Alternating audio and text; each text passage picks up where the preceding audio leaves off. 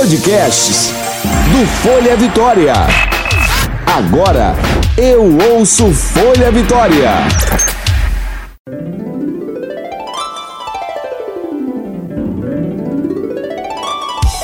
Você ouve agora de Ferraz.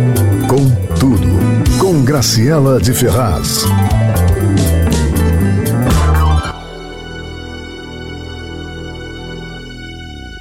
Olá, queriditos! Estamos aqui mais uma vez com mais um episódio do nosso De Ferraz com tudo.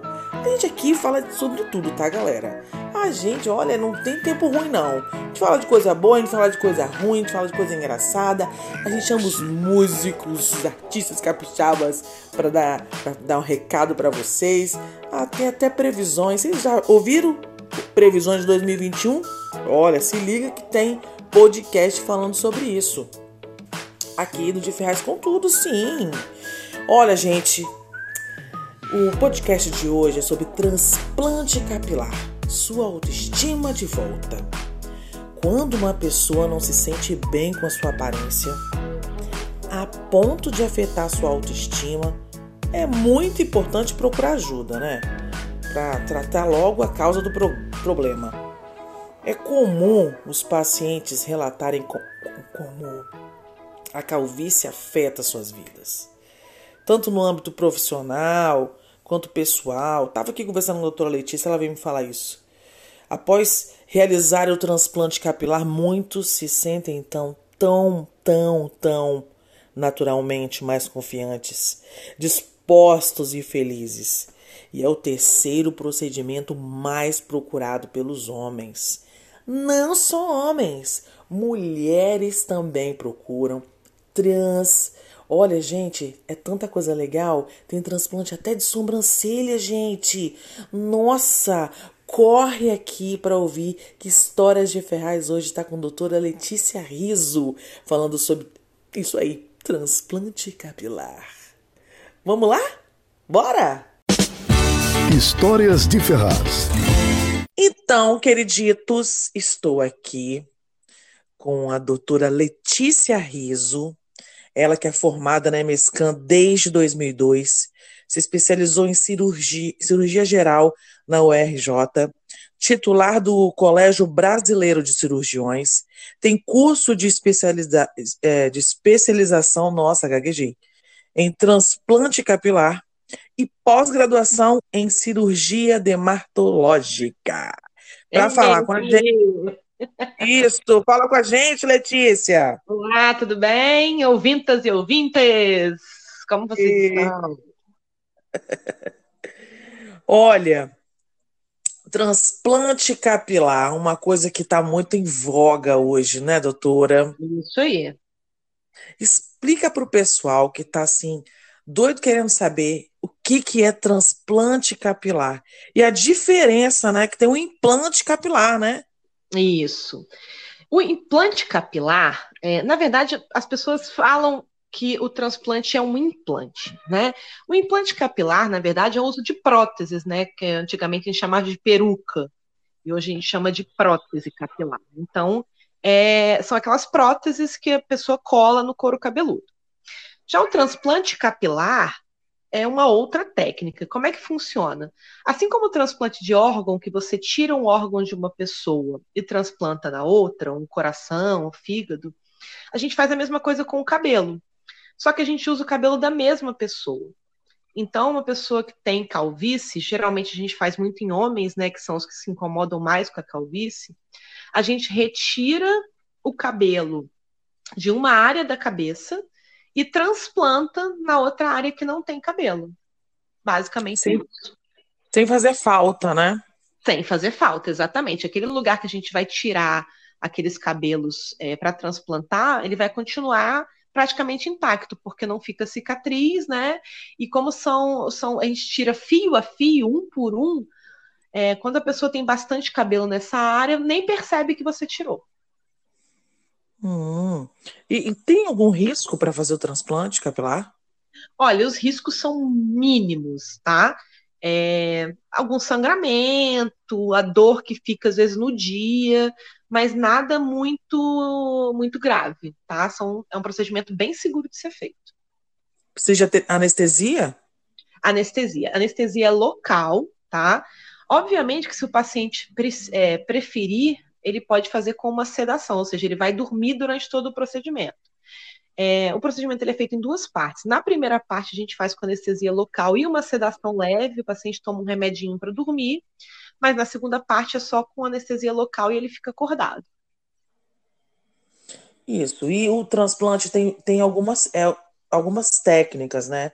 Qual o melhor que você indicaria? Então, o transplante capilar pode ser feito na técnica que a gente chama de FUT, F-U-T, que é a técnica que foi quando começaram o transplante capilar. Então a gente tirava uma faixa de cabelo.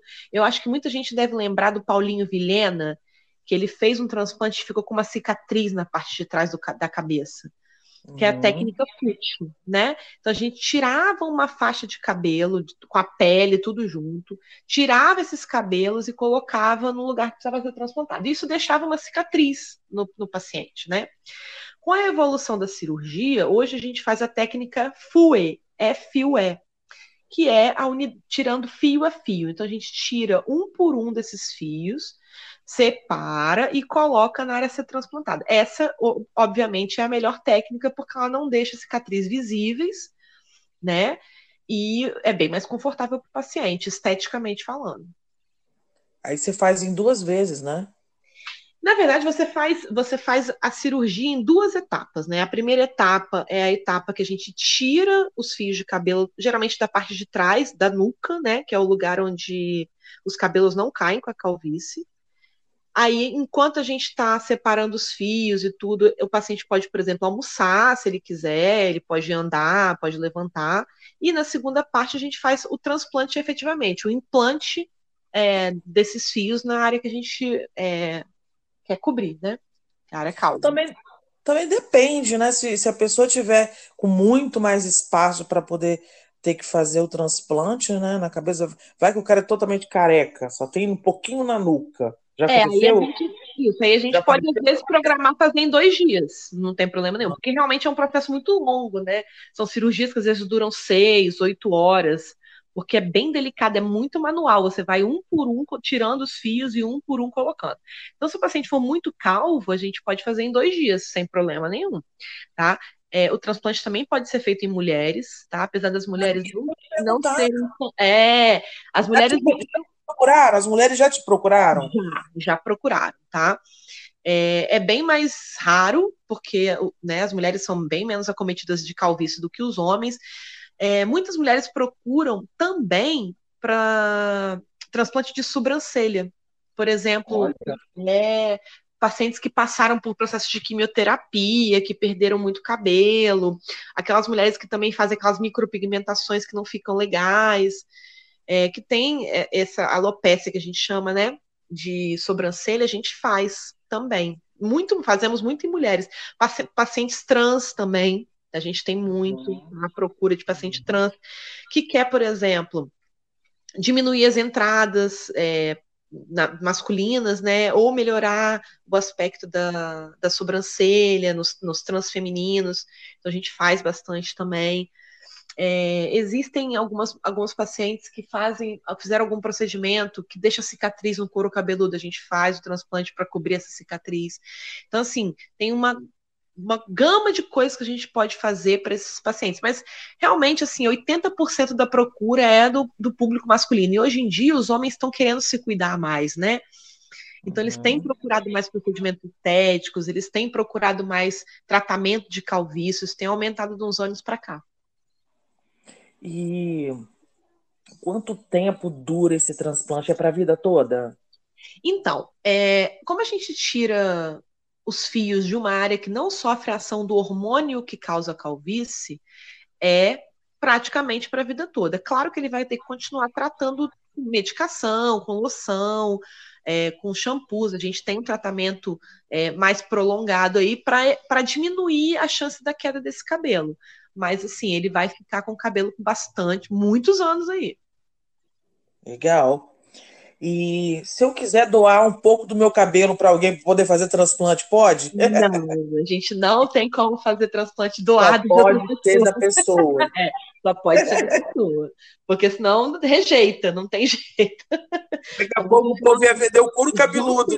Menina. Daqui a pouco o povo tá todo vendo, se vendendo aí. Mas não, a gente faz transplante. E, e outra coisa que é, é interessante também o pessoal saber é que a gente pode transplantar não só cabelo da cabeça, mas cabelo da barba. A gente também faz transplante em barba. Sabe aqueles homens que têm falha na barba? A gente pode a gente pode, a gente faz transplante na barba e a gente pode usar pelos do peito, pelos das costas, entendeu? Para transplantar na cabeça. Então, por exemplo, tem existem pacientes assim que são carecas, são calvos, né? Mas que tem muito pelo corporal. Então a gente pode usar o pelo do corpo para cobrir a cabeça. Da barba, você tira da própria barba mesmo? Sim, tira da própria barba, é, ou da, da, da parte de trás da cabeça, entendeu? Ah, sim. A gente faz, a gente faz uma análise daquele paciente, vê como é que são as áreas doadoras dele. Geralmente a gente começa do, a gente começa pegando da nuca, tá? O principal área doa- doadora é a nuca. Se a nuca do paciente tiver pouco cabelo, a gente passa parte para os outros, aí a própria barba ou pelo do, do peito, da barriga, das costas, onde tiver a gente tira. E quem tem diabetes, pode fazer transplante capilar? Pode fazer. Quem tem diabetes pode fazer. Quem tem pressão alta pode fazer. A gente faz exames pré-operatórios como em qualquer cirurgia, né? É, porque mesmo ela sendo minimamente invasiva, que a gente fala, ela é uma cirurgia. Então a gente faz exames pré-operatórios, controle da diabetes, controle da pressão alta, mas se tiver tudo ok com os exames, não tem contraindicação nenhuma. Boa. E quem tem a famosa entrada nos cabelos, pode sofrer um dia com a calvície? Então, é, a entrada no cabelo é o que a gente chama já do- da calvície inicial. A calvície ela tem alguns graus, né? E quem já tem essas entradinhas já, já pode ser considerado calvo, né? É uma calvície grau 1 aí. Então, Sim. provavelmente, se ele não come... esse é um paciente que ele pode começar a se tratar é, com medicação, entendeu? Fazer é, é, injeção de medicação no couro cabeludo para retardar essa calvície.